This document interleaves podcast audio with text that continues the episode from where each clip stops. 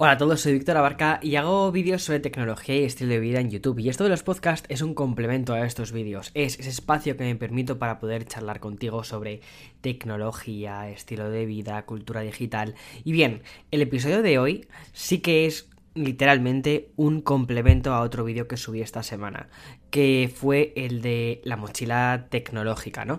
Es un vídeo que la comunidad me lleva pidiendo desde hace un montón de tiempo. Además que mm, eh, hace como cosa de un mes, mes y medio más o menos, publiqué a través de Twitter si apetecía ese vídeo y también sobre más o menos el presupuesto que cada uno baraja a la hora de meter en una mochila tecnológica orientada a la universidad. Entonces, por eso me apetece charlar contigo un poquito más sobre las decisiones que tomé, el motivo de por qué metí X productos y no otros. Em, también, bueno, poder salirme un poco más de, del formato habitual, ¿no?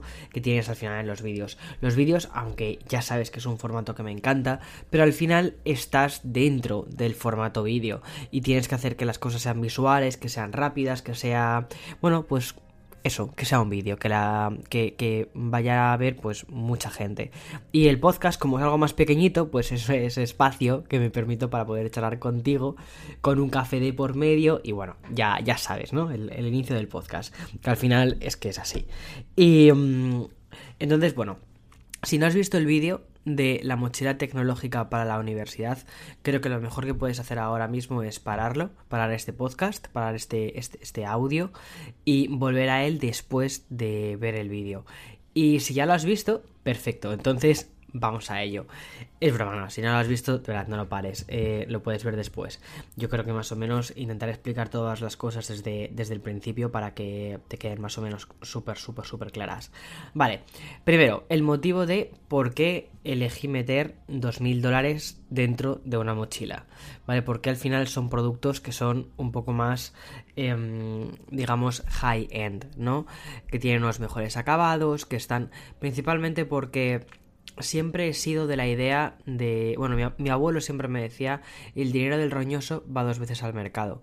Y casi siempre que no he seguido eso, me ha pasado. O sea, muy pocos, muy pocas veces he comprado algo ultra, ultra barato que diga, hey, he acertado.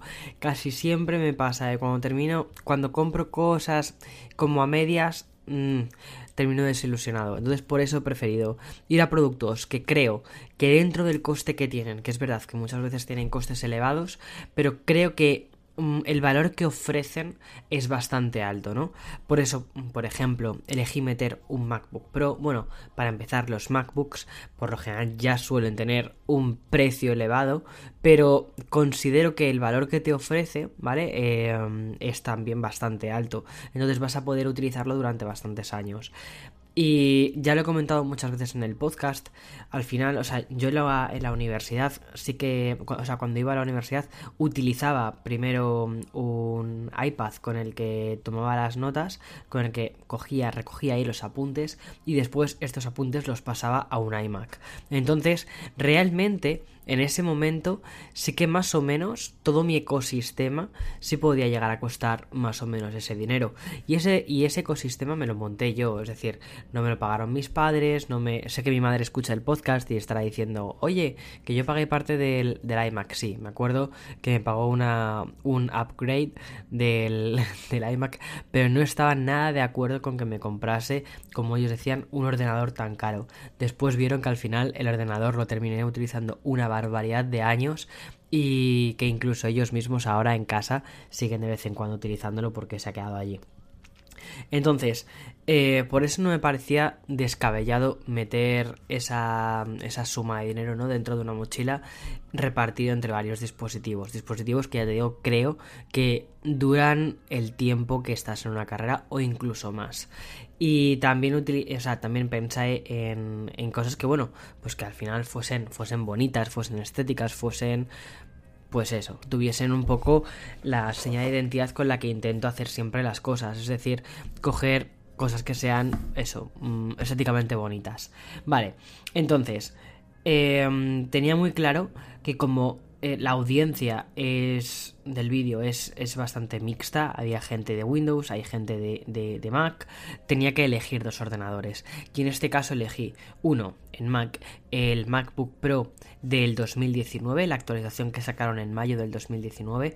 Llevaba un i5 8 eh, GB de RAM y 256 GB de almacenamiento.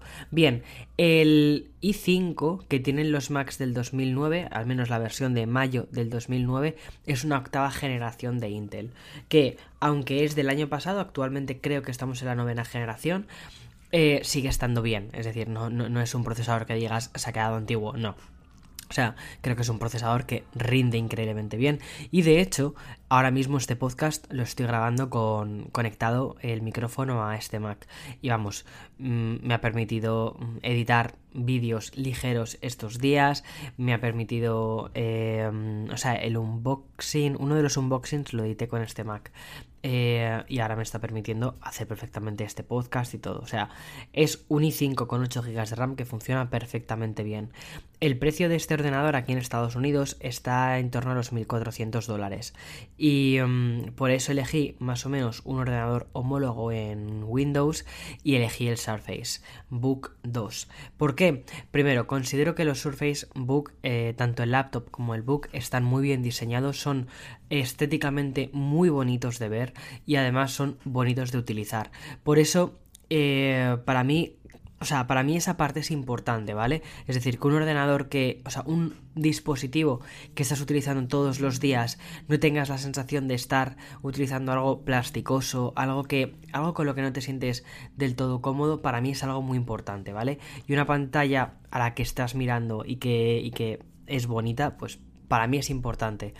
Y mm, con ese precio, más o menos, de unos 1300, 1400, pude encontrar el Surface Book 2 de la propia tienda de Microsoft y también con una configuración muy parecida. En este caso era un i5, también de octava generación, 8 GB de RAM y 256. Cuesta 100 dólares menos que el MacBook Pro pero bueno, eh, decidí meterle también el, pencil, que no lo comenté en el vídeo, entonces ya con eso quedan los dos más o menos igual de precio. Y mm, bueno, para Mac decidí eso, decidí ir a por el MacBook Pro de mayo del 2019 y para mm, Windows elegir a por este, a por el Surface Book 2 que creo que es de octubre del 2018, septiembre-octubre del 2018 es cuando tuvo esa renovación de 13 pulgadas, ¿vale? Una cosa que me gusta mucho del Surface Book 2 es que puedes separarlo y convertirlo en una tableta, en una... sí, más, bueno, en, en una Surface, en el concepto más puro de Surface y que cuando lo juntas, como lleva la gráfica integrada en, digamos, la parte del teclado, pues puedes sacar potencia de ahí. Y está muy bien porque, uno, te permite editar bastante bien con DaVinci y mm, también puedes jugar. O sea, lo he probado, bueno, lo he probado, es, lo tengo desde entonces y he jugado a muchísimos juegos. El Rise of the Tomb Raider me lo jugué entre el Nook y, o sea, cuando quería potencia en plan rollo mm, potencia a tope, utilizo el Nook y mm, lo conecto a la televisión. Si prefiero jugar con unos gráficos un poco más reducidos, más gráficos tipo consola, entonces puedo jugar directamente desde el, desde el Book 2.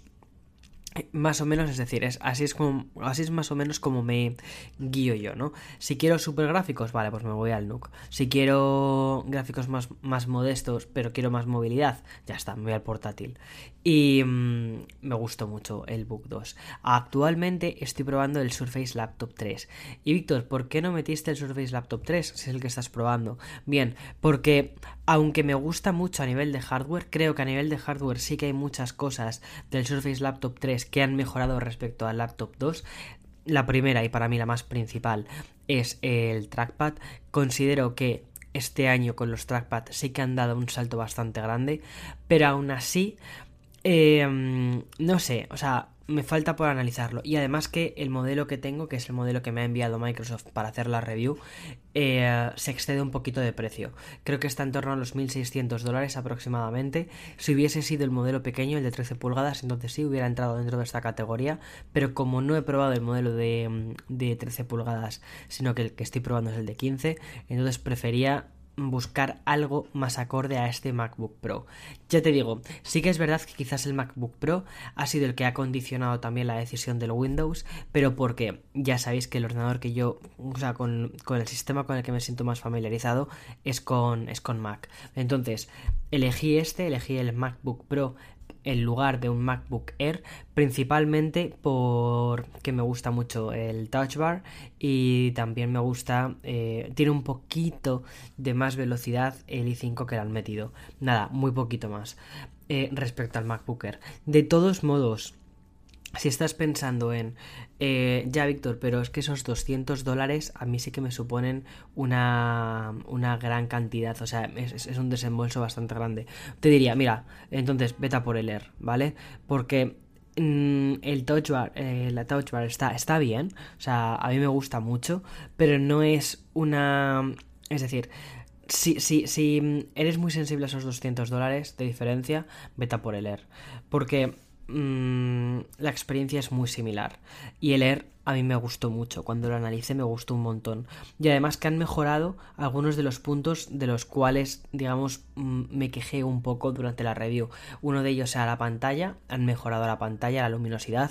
La han puesto al mismo nivel que la pantalla de los, de los eh, MacBook Pro. O sea que por eso no te vas, no vas a tener ningún problema. Y eh, realmente lo que creo que podrías hacer si estás un poco entre estos dos, yo creo sinceramente que 200 dólares arriba, 200 dólares abajo en un producto que te va a durar 4 años o que está pensado para que te dure los 4 o 5 años de tu carrera, no tendría que ser un factor tan, tan, tan, tan decisivo. Más que nada porque ya nos movemos en rangos de precios que son, son altos. Y... Em, pero lo mejor lo que creo que puedes hacer es ir a una Apple Store o ir a un centro comercial en el que tengan estos productos y que pruebes los dos digas, vale, me gusta más uno, me gusta más el otro. A mí personalmente debo decir que la Touch Bar me ha gustado bastante más de lo que yo pensaba. Hacía tiempo que no probaba un ordenador con Touch Bar.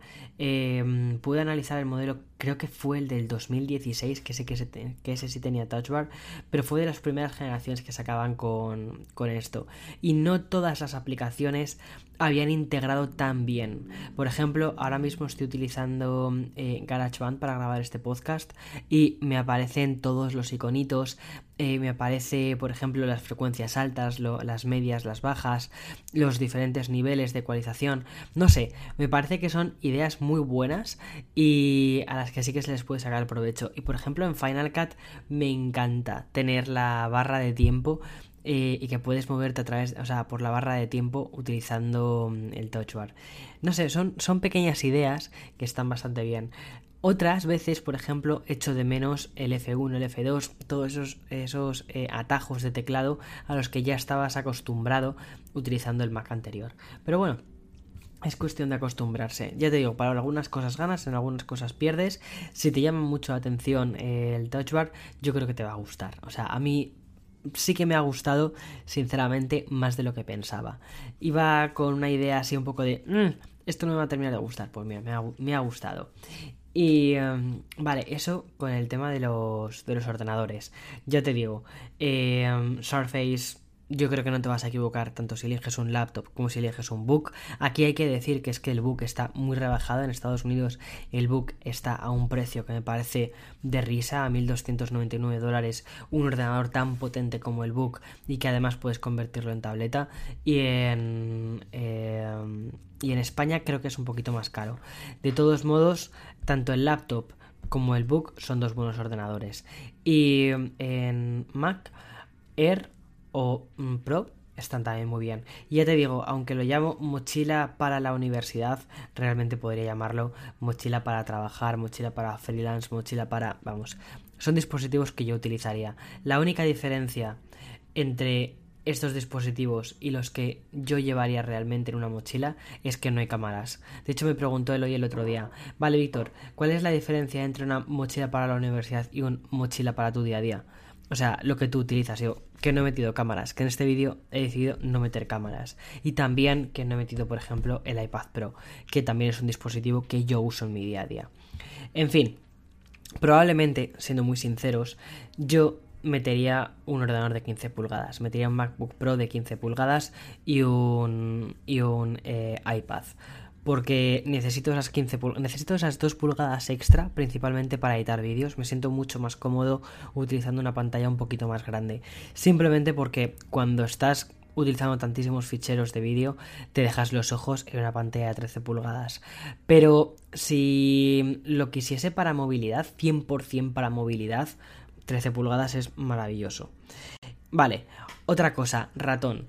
Eh, para el ratón di dos opciones en el vídeo. Di la, opción del, Surface Arc, que es un ratón de Microsoft. A mí me ha gustado, me ha gustado muchísimo el diseño, me gusta cómo funciona, funciona de una forma muy fluida tanto en Mac como en, como en eh, Windows, obviamente está muy orientado para Windows y además la parte de las teclas, ¿no? Es decir, la parte en la que mm, aprietas el, clic derecho, clic izquierdo, también tiene esa pequeña superficie táctil. Entonces, no sé, me parece que está bastante bien. Para Mac probablemente sea mucho mejor el Magic Mouse, pero me apetecía dar esta opción ya que no es la evidente, ¿no? No me apetecía mm, hacer así como todo súper, súper, súper evidente. Pero si tuviese, sinceramente, que recomendar un ratón, lo que pasa que ya lo había recomendado en otros vídeos y por eso quería hacer algo diferente, sería el ratón de Microsoft. O sea, perdón, el ratón de. No de Microsoft, el ratón de Logitech. Me encanta el ratón de Logitech el MX Master. Yo estoy utilizando la primera versión, me lo compré cuando salió el MX Master, no he pasado por la versión 2, recientemente han sacado una versión 3, pero me encuentro tan cómodo utilizando el MX1 que no, no he hecho no hecho de menos nada más, ¿no? Eh, quizás, bueno, la carga que el que yo tengo se carga por micro USB y los actuales se cargan por USB-C, ya está. Pero por esa diferencia de precio no voy a irme a uno de los nuevos modelos. Em, a menos que lo perdiera. Si, si perdiese el, el, MX Master de Logitech, sí que me compraría uno de los nuevos. Y a día de hoy, sí, cómprate uno de los nuevos. Pero me encanta ese ratón, principalmente para editar. Tiene un montón de teclas diferentes que puedes ajustar y convertirlo en atajos de Final Cut. Además que cada aplicación, por ejemplo, puede tener sus atajos separados y el ratón entiende la aplicación que estás utilizando. Si estás utilizando Final Cut, va a utilizar los eh, atajos de teclado de Final Cut. Si utilizas, yo qué sé, em, cualquier otra, Photoshop, va a entender los atajos de teclado de Photoshop. Me parece maravilloso, de verdad, ese ratón. Y mm, eso en cuanto a ratón. Están más o menos en torno a los 50, 70, entre euros, dólares, ¿vale? Depende. Ya sabes que aquí los precios, también hay que decir una cosa. Los precios que yo di en dólares no tienen impuestos. Luego le sumas los impuestos y es bastante más, ¿vale? Porque aquí se pagan varios tipos de impuestos diferentes. Bien, eso en cuanto a, mm, al ratón. Entre 50 y 70 dólares un ratón, bueno, me parece que está bien. Ya sabes que también hay ratones mucho más baratos. O sea, hay ratones de 20 euros que están también muy bien. Pero estos son los que yo he probado y estos son los que me gustan. Entonces, tenía que ser fiel. O sea, una. Quizás en los comentarios mucha gente me ha dejado eh, cosas tipo. Ah, eh, son productos muy caros. O son productos. o una versión más económica de la mochila. O. Ya, si hiciese eso, creo que no sería fiel a, mm, a, mí mismo, porque tendría que estar buscando productos con los que yo no me encuentro cómodo. Y me apetecía hacer una mochila en la... O sea, me apetecía hacer una mochila que yo realmente fuese a llevar. Y, mm, y, sé que muchos productos sí que tienen un coste alto, por ejemplo un ratón 50 euros, pues puede parecer algo más elevado de lo habitual, pero cuando yo estudiaba eh, como trabajaba, ¿no? Y, me compraba mis cosas, pues eh, tampoco tenía muchos otros gastos, porque tampoco era un chaval que saliese de fiesta. Entonces, no sé, no me parecía... O sea, mm, era, vale, cuidado, que me voy a comprar un ratón de 50 euros, ¿vale? O sea, lo pensaba, lo miraba, pero cuando lo quería, lo elegía y, lo elegía concienzudamente. Y creo que más o menos he seguido manteniendo toda esa línea, es decir, ser razonado con que las cosas cuestan una cosa, o sea, las cosas cuestan, pero si merecen la pena, creo que a veces merece la pena hacer ese esfuerzo. Por eso decidí no dejarme llevar tanto por el precio a la hora de elegir las cosas de la mochila universitaria. A ver, no buscar cosas que fuesen una locura, pero cosas que mereciesen la pena. Y por eso eh, gastarte 50, 60 euros en un ratón no es una locura. O sea, sobre todo porque piensa que son productos que utilizas en el día a día. Muchas veces gastamos más dinero en otras cosas que después no utilizamos tanto. Para mí, algo como un ordenador, un ratón, o sea, cosas que utilizas de verdad en tu día a día. Eso, ahí es donde entiendo que puedas gastar más. Vale, otra cosa interesante fue, bueno, cuando... Mm, o sea, interesante estos dos productos, ¿no? Tanto del Surface Book 2 como sobre todo del MacBook es que tienes una restricción de puertos bastante grande, sobre todo con el MacBook, aquí actualmente solo tiene USB-C. Me parece muy, muy curioso, ¿no? Que Apple es una de las empresas que más ha apostado por el USB-C. Hace, no sé, creo que fue en 2016 cuando empezaron, o 2015, cuando sacaron los MacBook solo con el puerto USB-C, que además tenía solo un puerto, aquello era una locura, era en plan de, pero a ver, eh, si todavía falta bastante por llegar para el USB-C para que se extienda. ¿Cómo hacéis esto y cómo la única opción que dais es un puerto USB-C? Y la razón era bastante sencilla, es que tenemos que empezar a empujar hacia esta tecnología. Y me pareció curioso que fuese una tecnología como el USB-C, que no es una tecnología propietaria de Apple. Existen un montón de alternativas de USB-C y empujaron bastante por ahí. Y ahora eh, te encuentras el USB-C como algo habitual en un montón de ordenadores. Pero claro, cuando compras un MacBook Pro necesitas un adaptador porque mm, todavía seguimos utilizando, por ejemplo, tarjetas de memoria para la cámara, las, tarjetas SD. Hay muchísimas cosas que seguimos, por ejemplo, mi monitor. Eh, mi, monitor utiliza un, eh, un HDMI, entonces necesitas un adaptador de HDMI a USB-C y necesitas también un USB-A a USB-C. Vale, pues para todas estas cosas tienes un hub. Y los hubs que propuse en el vídeo eran de la marca Satechi y, mm, y, bien, esta marca es una marca de aquí de San Diego. Contacté con ellos para que me dejaran uno de los adaptadores que tenían en su web. Y al final me mandaron varios adaptadores. En plan de, mira, tenemos este rango de productos, échale un ojo y a ver cuál es el que más te, te gusta. Vale, eh, importante, el que yo elegí probablemente no fuese el mejor, ¿vale? O sea, el que yo elegí inicialmente, el que yo les pedí, que dije, oye, mandadme este. Probablemente no sea el, el ideal fíjate, para meter en una mochila. Y una de las opciones que ellos metieron dentro de este, de este envío me parece que quizás es más acertado, pero no había caído en ello. De todos modos, yo decidí mostrar los dos en el vídeo porque probablemente también sirva la otra opción para algunas personas. Bien, estos adaptadores de Satechi ya los había utilizado anteriormente. Y mm, una de mis mejores amigas, que no escucha el podcast, se compró, se compró recientemente un MacBook Pro y justo me preguntó por diferentes adaptadores y le dije, mira, vete a esta marca, eh, porque tienen buena pinta, tienen buenas reviews en, Amazon y, mm, y, creo, o tienen pinta de que funcionan bastante bien. Y he estado haciendo varias pruebas con, los adaptadores que mandaron y efectivamente funcionan bastante bien. Las tasas, por ejemplo, de, mm, de pasar las... De, o sea, la tasa de transferencia de los ficheros es muy buena, es, es nativa. Y eso me parece que está, está muy bien.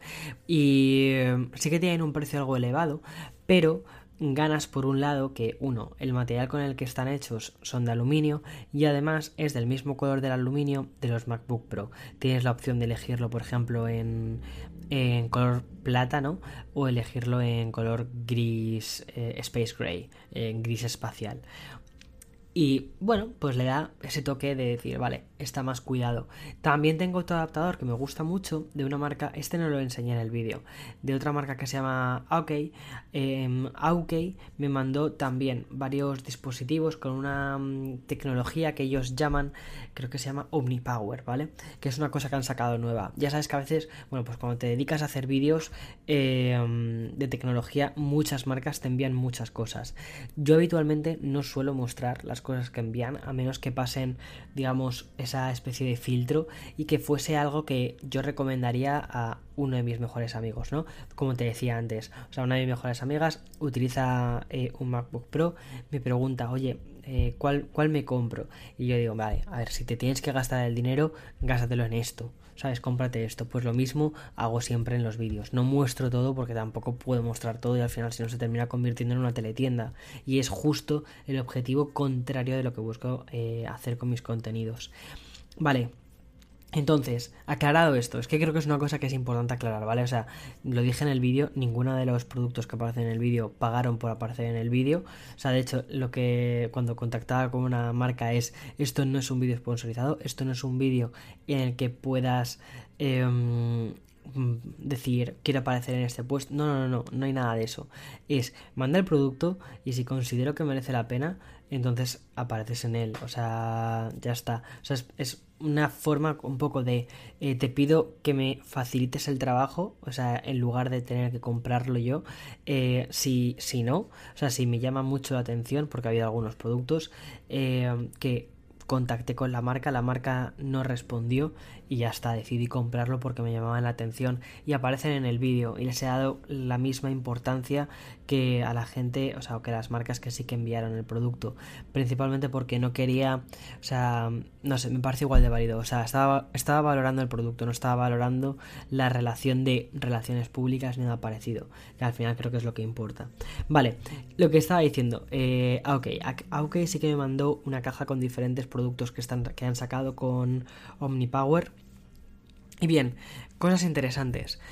Tienen una, una, O sea, los han sacado principalmente con USB-C que se conectan después también a Lightning o a USB-C y la mayoría de ellos por ejemplo em, cargan los cargan los iPhones a 18 vatios. Y el Mac también lo carga bastante rápido. No sabría decirte a cuánta potencia vale em, lo carga el de AOK sin embargo los de Satechi sí que me mandaron ah bueno estaba hablando de, los hub.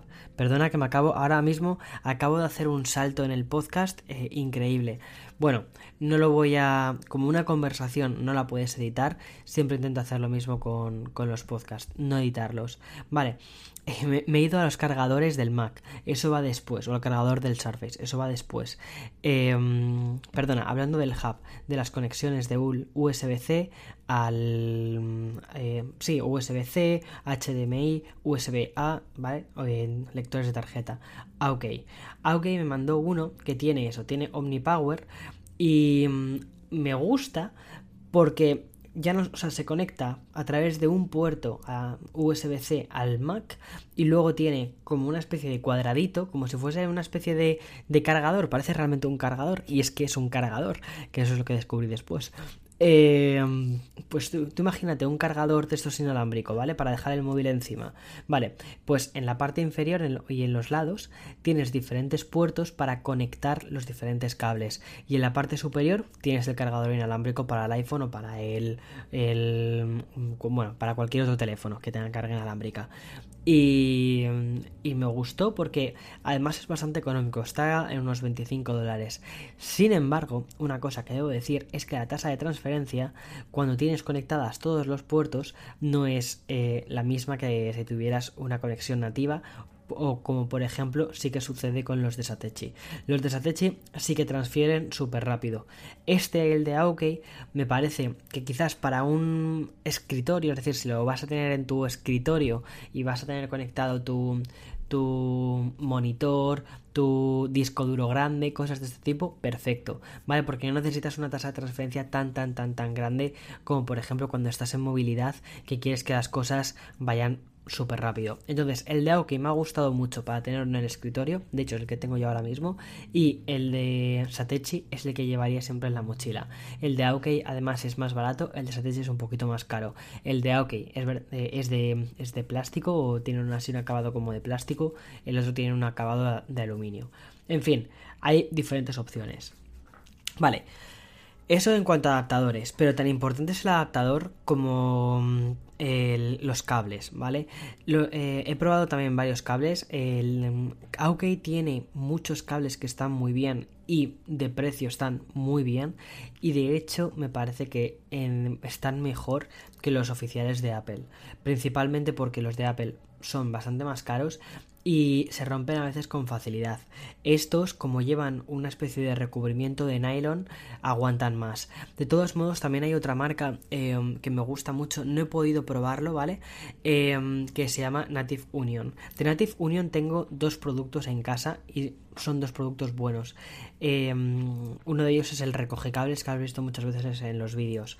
Eso es de Native Union. Los de Native también tienen cables con recubrimiento de tela y sé que los hacen muy chulos, pero no pude incluirlo en el vídeo porque no tengo ninguno de estos cables.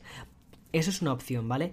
Lo, muchas veces escatimamos dinero en los cables y es importante porque también te permiten tener tasas de transferencia que son buenas.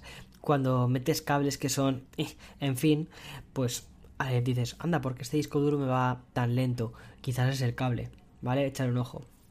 Vale, hablando de discos duros probablemente si estás comprando mm, un Mac o estás comprando... O sea, antes he hablado de los almacenamientos, perdón, que me recuerdo con la silla.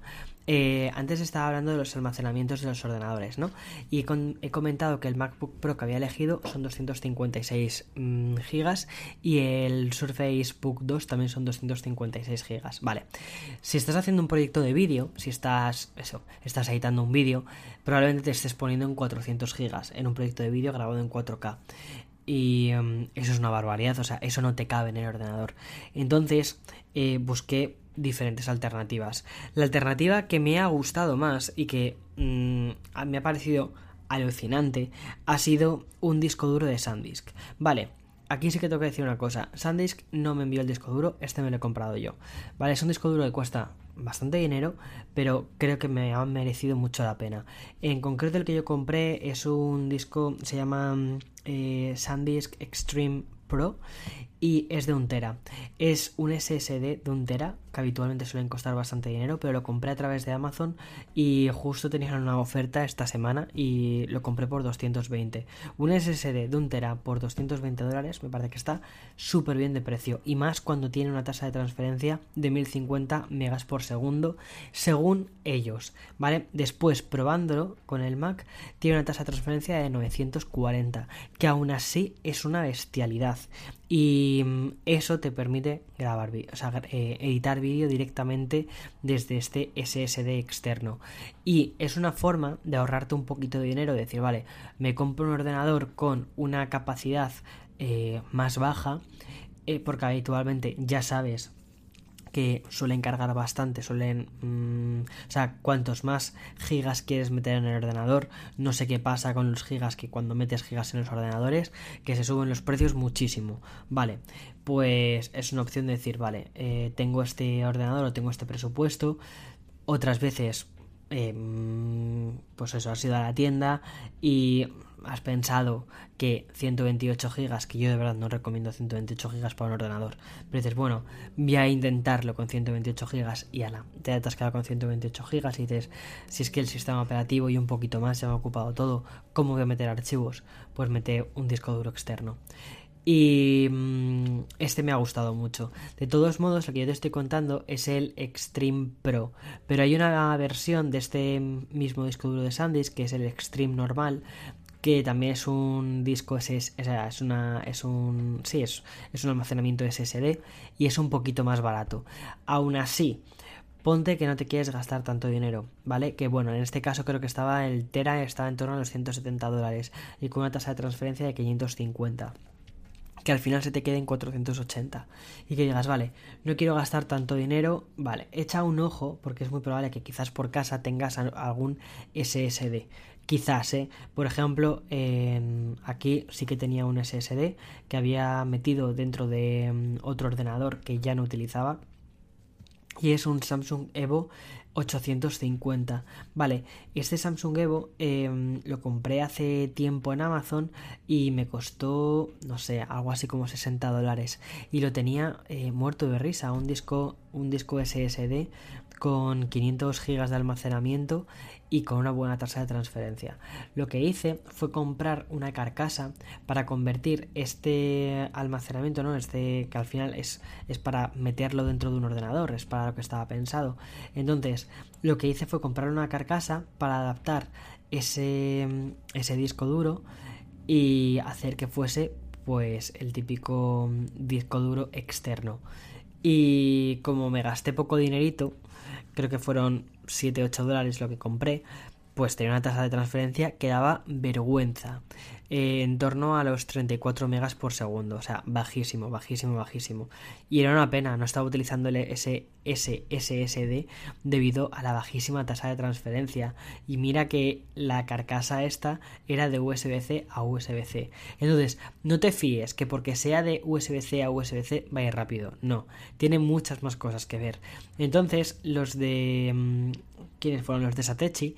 Eh, les pedí una, una carcasa externa y mm, me ha gustado un montón. Primero, ya no solo porque sea de aluminio, sino porque creo que el precio es bastante razonable, creo que estaba en torno a los 24 dólares aproximadamente y además eh, permite la tasa de transferencia real del disco duro. En este caso me llega hasta los 440 megas por segundo. Creo que la del disco duro, eh, este Samsung Evo de 850, estaba en torno a los 500, ¿no?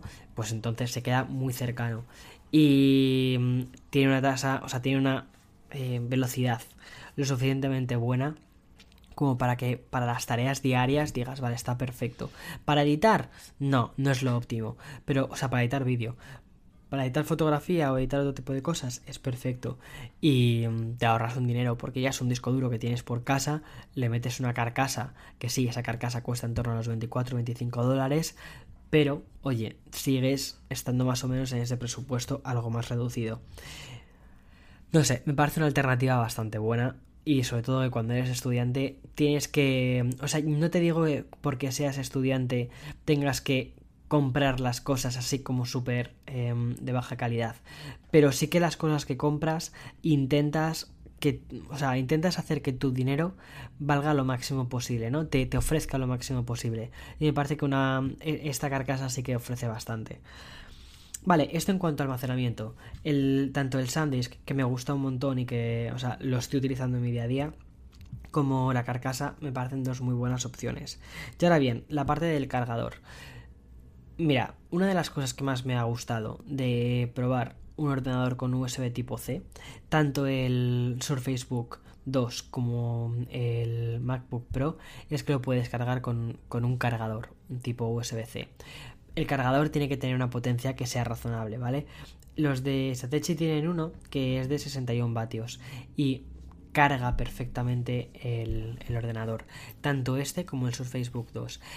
Eh, Microsoft tiene un conector propietario, que es esa ranurita que es un poquito más alargada, que parece que es un lector de tarjetas, pero no es un lector de tarjetas, es el conector propietario de Microsoft.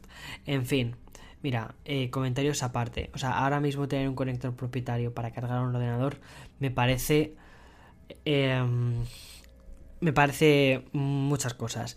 Pero lo bueno, lo bueno es que se puede cargar a través de USB-C. Justo al lado de ese conector tienes un USB-C. Y sí, sirve para cargar también el ordenador. Bien, gracias. Y um, carga el ordenador. Y además que lo carga bien, o sea, lo carga rápido, se lo carga mm, normal, como esperas que lo cargue. Pero para eso necesitas que mm, el adaptador que compres de potencia pueda cargar un ordenador de este modo y sea USB tipo C a USB tipo C. En este caso el de Satechi es de 61 vatios, pero también está el de Aukey que mm, creo, creo que carga a 48 vatios. Carga un poquito más lento, pero carga el ordenador también bien, sin ningún problema. Ahora de hecho con el que estoy con el que estoy cargando este ordenador es con este, es con el de es con el de y el precio es muy moderado. Es más económico, por ejemplo, que si te compras un cargador oficial en la Apple Store. Los cargadores de la Apple Store están muy bien, cargan muy rápido, están optimizados para el ordenador, pero tiene solo una salida USB-C está solo orientado a, cargar el ordenador. Sin embargo, estos otros suelen tener alguna salida más. Suele tener pues dos USB-C, que lo que te permite es conectar en uno, por ejemplo, el Mac y en otro eh, más pequeñito, por ejemplo, conectar el, iPad, por ejemplo, y cargarlo a 18 vatios, o cargar el iPhone Pro, los nuevos, de USB-C a Lightning a través también del conector de 18 vatios. No sé, me parece una, mucho mejor, una mucha mejor opción si lo vas a llevar contigo en la mochila. Yo ¿qué es lo que creo? Lo que recomiendo, que dejes el oficial, por ejemplo, para cargarlo en casa, el ordenador y el, y el otro, llevarlo siempre contigo en la mochila y tener uno y otro. Y de ese modo, al tener dos, sabes que no te vas a dejar el cargador en casa, porque lo que menos quieres que te suceda es que es quedarte sin energía eh, justo en medio de la en medio de una clase o en medio de la universidad. Y si tus días de universidad eran no sé, tan largos como los míos, que estaba desde por la mañana hasta por la noche, que había días que, mm, no sé, o sea, me acuerdo por ejemplo cuando hubo un año, creo que esto ya te lo conté en el podcast anterior, pero creo que hubo un año que salía de casa a las 5 de la mañana porque, bueno, eh, vivía en Aranjuez y la universidad no está tan cerca como parece, sobre todo si vas en transporte público, y volvía muy tarde a casa. Y necesitas, de verdad, necesitas eh, dispositivos que aguanten y si no, al menos tener un cargador cerca. Vale, también hay otra opción que es un poquito más cara que la de OK, que es, em, si quieres te lo dejo, se llama, es, de Anker. Anker tiene unas baterías que se conectan al, a la luz y tienen una carga que creo que son de 50.000 miliamperios. Son baterías de 50.000 miliamperios. Es gorda, ¿vale? O sea, es una batería gordota pero sirve para que la tengas conectada, por ejemplo, directamente a la corriente y desde el otro lado que esté constantemente alimentando el Mac. Cuando tienes esto, la batería realmente no está, o sea, no estás obteniendo energía por parte de la batería, no está haciendo cargas y descargas, ¿vale? O sea, eso es importante tenerlo en cuenta. No hace cargas y, descargas, lo que está haciendo es simplemente pasar la corriente, ya está. Pero cuando mm, lo vas a desconectar, tienes toda la energía cargada, lo cual es está genial. Está genial porque eso sí que te puede sacar de un apuro bastante grande. Y además carga de forma rápida el ordenador porque va a través de USB-C. No sé, me parece una... Esta, esta opción, la, la de tener una batería externa de 50.000 miliamperios, me parece una opción muy buena. Lo único que era bastante cara, creo que son 140 dólares lo que cuesta esa batería. Y... Em, sí, se me, se me un poquitín de presupuesto. Quizás la opción de tener todas las cosas de carga ya está suficiente. Vale, otra batería que me ha gustado mucho, que es una batería externa para cargar, por ejemplo, rápidamente el teléfono móvil, es una de Aukey que tiene también lo que te comentaba, lo de OmniPower. Es económica, creo que está en torno a los 20 euros.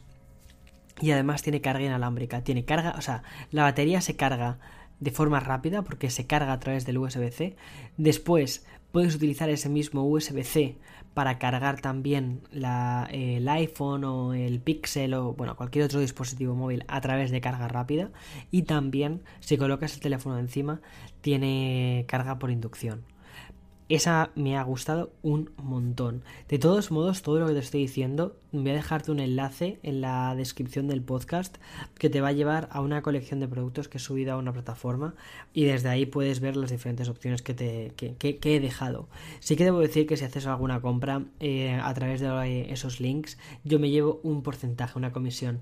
Es mínimo, ¿vale? O sea, es mínimo. O sea, que si quieres hacerte una pestaña aparte en, en, Amazon y hacer la compra aparte, mira, no va a pasar nada. Es decir, no quiero que eso te condicione tu compra. Si lo haces, genial, muchísimas gracias. Si no, de verdad que no pasa absolutamente nada. O sea, no quiero que, que pienses, em, quiere que compre a través de... No, no, no, en absoluto. O sea, quiero que compres de la mejor forma posible. Ya está. Y que mires por tu propia economía. Vale, ahora en cuanto a auriculares. Debo reconocer que cuando iba a la universidad pasaba muchas horas en el transporte público y entonces necesitaba unos buenos auriculares. Los que he elegido son unos que he empezado a analizar desde hace desde hace una semanita más o menos que es cuando los tengo, que son los auriculares Beats, los Beats Solo Pro. Tengo que hacer el análisis, espero sacarlo más pronto que tarde, aunque creo que se me va a retrasar un poquito porque justo han anunciado los AirPods Pro y esos tienen prioridad respecto a estos de, mm, de Beats. Y es muy curioso porque realmente Beats, bueno, Beats y, Apple, o sea, Apple compró Beats en el 2014, creo recordar, y estos son los primeros auriculares que salen 100% fabricados desde la, desde la compra de, de Apple por parte de Beats, con todo un nuevo rediseño, con todo, o sea, y de hecho son muy Apple, ¿vale? Eh, todo el concepto es muy muy Apple. Si en lugar de llamarse Beats Solo Pro se llamasen AirPods em, de diadema, ¿vale? Me lo, o sea, me, me, lo creería. Porque es que realmente son, llevan toda, llevan toda la tecnología de unos AirPods. Tanto la cancelación de sonido, tanto... Eh, la forma en la que se sincronizan, todo es muy, es muy, es muy Apple, está muy pensado para, estos. Son unos auriculares que tienen un coste un poquito más alto, estos solo Pro, están en torno a los 300 dólares. Y bien, los Beats no eran demasiado famosos por tener un buen sonido. Vale, todas esas, todas esas dudas que tenías con, con los Beats, tienes que quitártelas. O sea, han mejorado una barbaridad el sonido de los beats. Ya no tienes esa sensación de bajos ultra potentes que hacen que el resto de instrumentos nos escuchen. No. O sea, son muy claros y me ha sorprendido lo bien que se escuchan. O sea, me han encantado estos beats. O sea, estoy haciendo, haciendo un análisis antes de, hacer el análisis. Ahora mismo estoy hablando directamente sin guion, ¿vale? O sea, estoy hablando... Eh, o sea, desde el corazón, o sea, desde, de verdad, desde haberlos probado. Estoy enamorado de estos auriculares. O sea, completamente enamorado. Me encanta la forma en la que se sincronizan. Me encanta la duración de la batería. Me encanta cómo se escuchan. Y me encanta la opción que tienes de silenciar el exterior y mm, enfocarte en la, en la música. Y cuando necesitas volver a reconectarte con el exterior, no necesitas quitarte los auriculares. Tienes un botón, aprietas ese botoncito y reconectas. Em, y lo que hace es, a través de unos micrófonos, lo que hace es captar el sonido exterior. Que bien, así es como, así es como funciona habitualmente la cancelación de sonido activa. Pero lo que hace es que a diferencia de, por ejemplo, otros auriculares que he probado que hacen una cosa similar, los de los Surface de Microsoft, ¿no? Que son unos auriculares que me han gustado un montón, pero ahora mismo considero que la cancelación de sonido esta me gusta aún más. El Active, creo que lo llaman Active Noise Cancelling, em, cancelación de sonido activa. Esta cancelación de sonido me parece maravillosa porque no tienes esa sensación de que las voces que escuchas desde fuera pasan como a través de la lavadora. No, en absoluto. O sea, se escucha todo muy nítido. Entonces, si alguien te está hablando, escuchas perfectamente lo que te está diciendo. No sé, me ha gustado un montón eh, la sensación de estos beats. Y por eso, aunque fue un poquito prematuro meterlos dentro de la, de la mochila tecnológica, porque llevaba con ellos dos días, pues que llevaba dos días de, de amor puro platónico. Y mm, después de estos cinco días, seis días probándolo, y que además los llevo utilizando un montón de tiempo porque los estoy utilizando una barbaridad para hacer la review. Me están encantando. O sea, son unos auriculares que recomiendo prácticamente a casi cualquier persona. ¿A quiénes no se los recomiendo? Uno, a las personas que tengan la cabeza grande. ¿Vale? Es decir, eh, a nivel de forma, apretan bastante. Y si tienes la cabeza grande, no te los recomiendo apretan bastante porque una de las cosas que utilizan para hacer esa especie de cancelación de sonido es que las almohadillas aprieten en los oídos. Entonces cuesta un poquito acostumbrarte a ellos justo por eso, porque tienes una sensación de que te están apretando un poquito la cabeza. Si tienes la cabeza grande, creo que van a ser muy molestos para ti. Si no tienes la cabeza grande, oye, maravilloso. Y mm, para quienes tampoco creo que sean. Si escuchas música clásica, siempre suelo decir, los beats no son para escuchar música clásica. Uf, no lo sé. A ver, probablemente no, ¿vale? Porque aunque llevan el apellido Pro, no son unos auriculares pro. No te vas a encontrar a un profesional, no te los vas a encontrar en un estudio de grabación, esos auriculares, en absoluto. Más bien llevan la etiqueta pro por otros motivos. También un motivo bastante grande es marketing, porque ahora mismo todas las cosas que están sacando es pro, pro, pro, pro. Que tienes 90 Hz de pantalla, pro. Que tienes eh, opciones de diferentes colores, pro. Que tienes tres cámaras, pro. Entonces, eh, en cuando tienes algo diferenciador, le meten, el, le meten el apellido Pro. Ese tiene cosas muy diferenciadoras, ¿vale? Como por ejemplo el chip H1 eh, de Apple, que lo que hace es que se sincroniza muchísimo mejor con tus dispositivos de Apple. Simplemente tienes que abrir los auriculares, o sea, despliegas los auriculares, los auriculares se encienden automáticamente, no tienes un botón de encendido y un botón de apagado, eso lo hace automáticamente y se conectan con el dispositivo que tengas de Apple en ese momento. Y mm, eso lo hace de forma increíblemente bien. También el mismo procesador está procesando el sonido que está recogiendo a través de, de, los micrófonos, tanto de fuera como de dentro, que eso es lo que me ha parecido ya decir, vale, o sea, next level, o sea, siguiente nivel, que es em, lo que hace es analiza 200 veces por segundo, hace esa medición para saber si la canción que estás escuchando tiene algún tipo de pérdida. ¿Sabes? Es decir, si está entrando sonido de fuera, cosas de este tipo. Entonces lo que hace es reajustar. Va reajustando la forma en la que te transmite la música en función de cómo te está llegando la música. No sé si me explico. O sea, no sé si acabo de explicarme. Pero es, o sea, no sé si me explico, pero esta misma frase la voy a meter en la review porque me ha quedado súper bien. Em, pero sí, hace, hace cosas muy, muy curiosas. Y ese procesado lo hace a través del, chip H1 y por eso es uno de los motivos por lo que lo llaman Pro.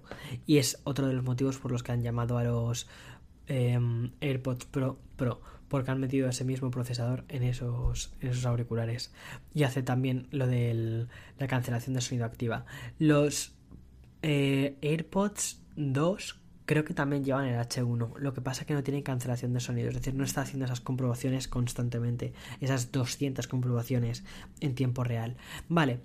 Entonces, eh, ¿qué auriculares me recomiendas, Víctor? Vale, si, si tienes la opción y la oportunidad de ir a por los Beats solo Pro, pruébalos, de verdad, creo que te pueden gustar muchísimo. De todos modos, el sonido es algo ultra particular y probablemente los auriculares que te estoy recomendando no sean los mejores para ti o no te terminen de gustar. Prueba otros. Yo he probado varios. He probado eh, los Surface Headphones que me gustan mucho em, y también los Bose. Probablemente de todos los Bose sean mis favoritos. Yo creo. Los, y estoy utilizando los Bose 1, la primera generación de Bose.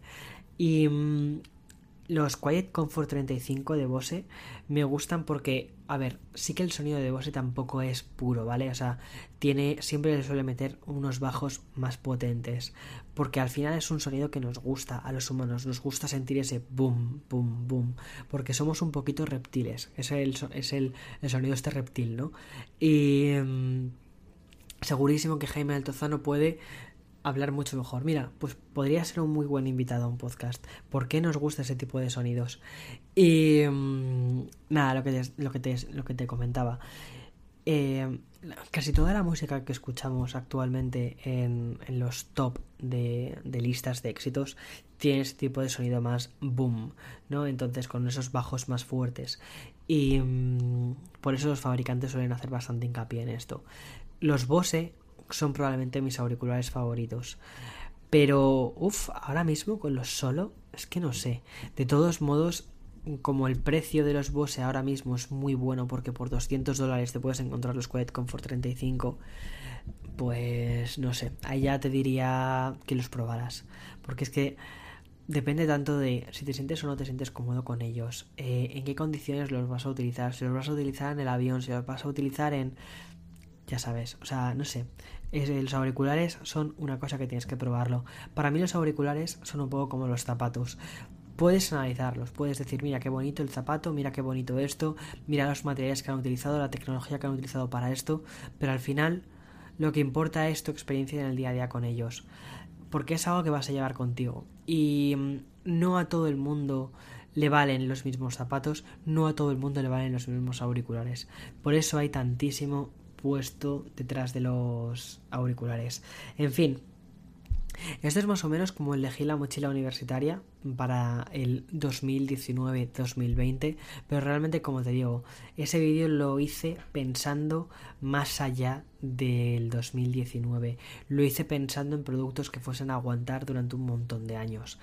Y mm, no solo para universitarios, sino también, por ejemplo, para freelance, para gente que está comenzando en vídeo. Es realmente es una mochila básica, es una mochila básica de tecnología, de productos de tecnología que me gustan un montón y considero que debes tenerlos en consideración si vas a comprar alguno de estos. Y mm, creo que más o menos, o sea, ¿por qué no elegí? Vale, cosas importantes. Ahora haciendo referencia de algunos comentarios que he leído eh, sobre ese vídeo y que me parecen muy buenos traerlos a este episodio. ¿Por qué no elegí, por ejemplo, el iPad Pro en lugar de, meter un, MacBook Pro? Vale, por una sencilla razón. A mí me encanta el, el iPad Pro y puedo hacer prácticamente todas las tareas en un iPad Pro, excepto la edición de vídeo. Sin embargo, el Mac me permite hacer todo. ¿Sabes? Es decir, en esa igualdad de condiciones, si tengo que sacar, o sea, si tengo que exprimir cada euro que invierto en un producto, em, para mi trabajo me veo todavía muy condicionado, me veo muy cercano a un ordenador, a un Mac, porque necesito esa potencia extra y además necesito ese software, principalmente por software. Necesito ese software que es Final Cut, que no está en un iPad. Pero si no es tu caso, y si por software no te ves limitado o limitada, el iPad Pro es una de las mejores herramientas que puedes tener. Ya no solo porque puedes tener, o sea, puedes eh, tomar notas por, o sea, a, lápiz, ¿sabes? Con el Apple Pencil, sino porque, no sé, es que me parece una, me parece una maravilla de bicho. Y el único motivo de verdad por el que no lo metí fue por eso, porque considero que todavía hay algunas aplicaciones que no están en el, en el eh, que sí están en el MacBook, pero que no están en el iPad. Y que como para mí son tan fundamentales no podía, o sea, a igualdad de precios, no podía eh, ponerlo por encima. No sé si me, si, me, estoy explicando. Creo que sí, ¿no? Es decir, creo que más o menos queda claro. Al final lo importante es que decidas tú, que decidas con cabeza y sobre todo que decidas en función de lo que, de lo que consideras que es mejor para ti en este momento. ¿Vale? Lo que consideres que es para ti en este momento y que creas que también te va a durar en un futuro. Y, mm, ya está. O sea, no pienses tanto en las promesas de una compañía, en las promesas de vamos a hacer esto con este producto, sino en de qué es capaz ahora mismo este producto. Vale, es capaz de todas estas cosas. Vale, perfecto. Pues entonces voy a por ello. Porque muchas veces las promesas que hacen algunas compañías, sobre todo con, con, con hardware, que da la sensación de que a veces compramos hardware que todavía no está del todo testeado, ¿no? Eh, a veces se quedan en eso, en promesas. O sea, por ejemplo, no estoy hablando del iPad, ¿vale? O sea, no, no, estaba haciendo alusión al iPad, porque considero que sí que el iPad actualmente, con iPad OS, lo que tienes es lo que es, es, es, es un producto muy acabado, es un producto muy planteado. Pero tienes que entender sus limitaciones. No vas a tener Final Cut ¿vale? Y eso es una cosa importante. No, al menos para mí, no vas a tener muchas aplicaciones profesionales, no vas a tener Logic. Si quieres Logic para hacer música, no vas a tener Logic. Vas a tener cosas alternativas, vas a tener Korg, por ejemplo, pero no vas a tener Logic. No vas a tener Final Cut, pero vas a tener LumaFusion. Tienes alternativas. No vas a tener eh, Photoshop bueno, creo que sí, que van a sacar Photoshop en nada. Pero creo que no es el Photoshop completo que puedes tener en el ordenador. Tienes otras alternativas. Tienes Affinity, tienes. Pero bueno, tienes alternativas. Pero no son las a, las que estás acostumbrado. Y si estás acostumbrado a aplicaciones de ordenador, entonces ve a por un ordenador. Si quieres algo, o sea, si no estás limitado por software, si no necesitas ese software y además tienes una mentalidad muy abierta y quieres saber un poco hacia dónde están yendo las interfaces, eh, vete a por un iPad Pro. O sea, el iPad Pro me parece maravilloso. Y el resto de productos, los accesorios a todos, a todos estos productos, tanto al, al Book 2 o al, o al MacBook, eh, los he planteado en función de que son buenos accesorios, que los he probado, funcionan bien. Lo que para mí una cosa muy importante es que lo que dicen que hacen lo cumplen. ¿vale? Probé a hacer mucho un accesorio. Aquí voy a romper un, un aquí voy a romper un potencial colaborador, pero da igual. Eh, bueno, nunca lo pudieron llegar a ser. Eh, hace tiempo me enviaron un producto que es, es una. es el concepto del AirPower, ¿vale? El concepto del AirPower era que nunca llegó a salir por parte de Apple, era que en un mismo eh, tapete pudieras cargar el iPhone, pudieras cargar el Apple Watch y pudieras cargar unos AirPods. Bien, cuando anunció Apple que no iban a sacar ese producto, muchos otros fabricantes han intentado sacar cosas alrededor de ello. Algunos con más éxito, algunos con menos. Por ejemplo, Native Union creo que eh, tiene uno, no lo he probado, pero el que he probado es uno que se llama eh, Air Unleashed que lo habéis visto en alguno de mis vídeos. En, en la review del iPhone 11 Pro salgo cargando el iPhone ahí. Vale, lo hice porque quedaba estéticamente bonito, pero no es un no es práctico, porque por ejemplo, cuando quieres cargar el, el Apple Watch y, y, otro dispositivo, no carga alguno de ellos.